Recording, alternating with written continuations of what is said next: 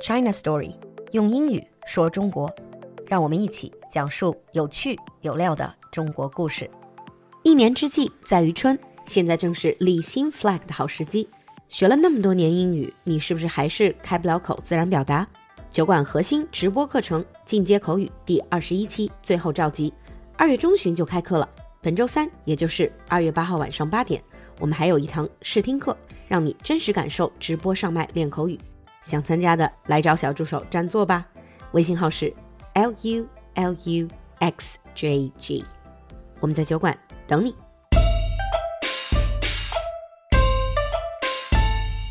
Hi everyone and welcome back to China Story，欢迎回来，用英语说中国。Now I know a lot of you celebrated Lantern Festival yesterday, and we talked about that before in this segment. But do you know the day before that? was another very important day in our traditional culture. That is 立春。昨天肯定有不少小伙伴在和家人欢度元宵吧？但其实前天，也就是周六，是另外一个充满传统气息的节日，叫做立春。So in today's China story, let's talk about 立春, the starting of spring. So first of all, what is 立春? According to the traditional Chinese calendar, there are 24 solar terms in a year, and Lichun is the first solar term. 立春是传统的二十四节气之首。Now, Lichun is the day when the sun is exactly at the celestial longitude of 315 degrees. 现在的二十四节气是依据太阳黄经度数，当太阳达到黄经三百一十五度时，就为立春。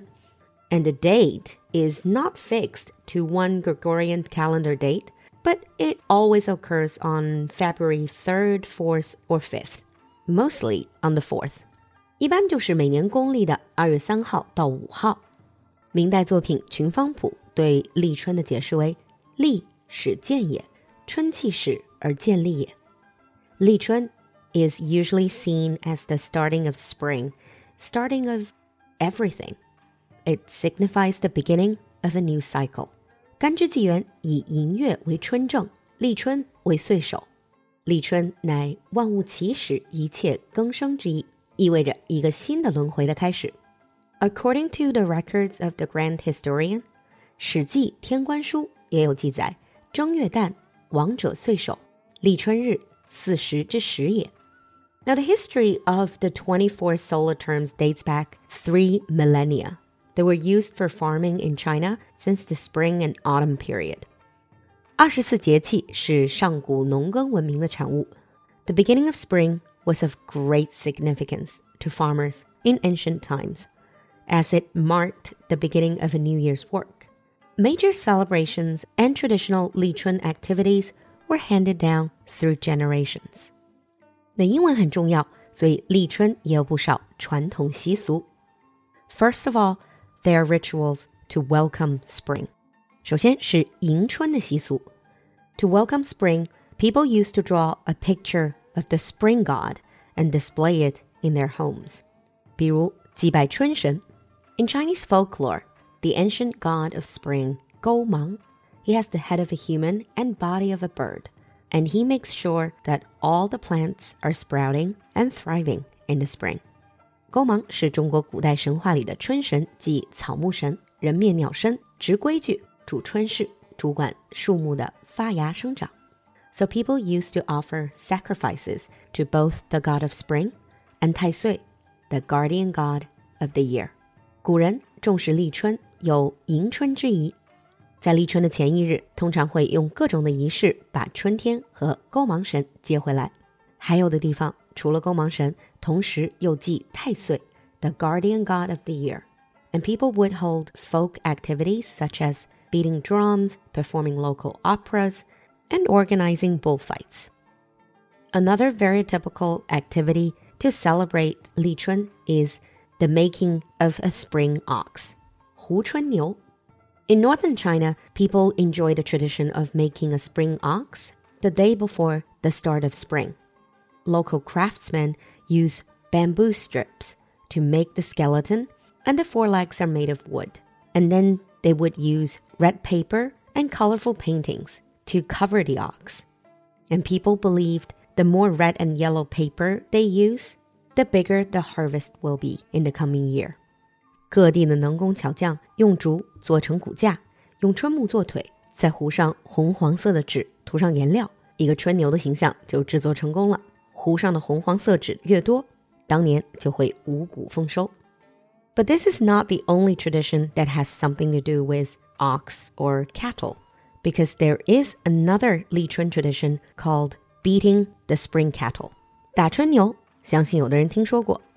this is also a folk tradition for farmers.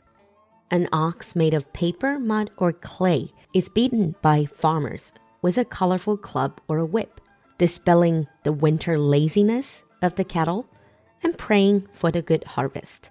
中国民间在立春当天也有打春牛的习俗。春牛一般是用土做的牛，人们会往它的肚子里塞上五谷，牛被击碎后，五谷就流出来，拾起谷粒放回仓中，代表仓满粮足。With the start of spring, as the weather gets nicer, it's also very common for people to have spring outings and for many places, it's the time for plum blossom. So, going out to parks or grasslands or hills to enjoy the spring view is another popular activity around this time of year. 立春后，人们在春暖花开的日子里外出游春、踏春，在很多地方这也是赏梅的好机会。And of course, like many other Chinese festivals, it just simply wouldn't be complete without some signature food. This is the tradition of biting spring. 那除了之前我们说的那些习俗，当然还有跟食物相关的咬春。People eating food related to spring is called biting spring in Chinese. Spring pancakes, spring platter, or spring vegetables are the most popular spring foods eaten on the day of 立春。立春日时令饮食是做春饼 赠春盘、食春菜等等饮食之俗，取迎新、庆春之意。Now, in today's China story, we talked about many different folk customs on the day of 立春。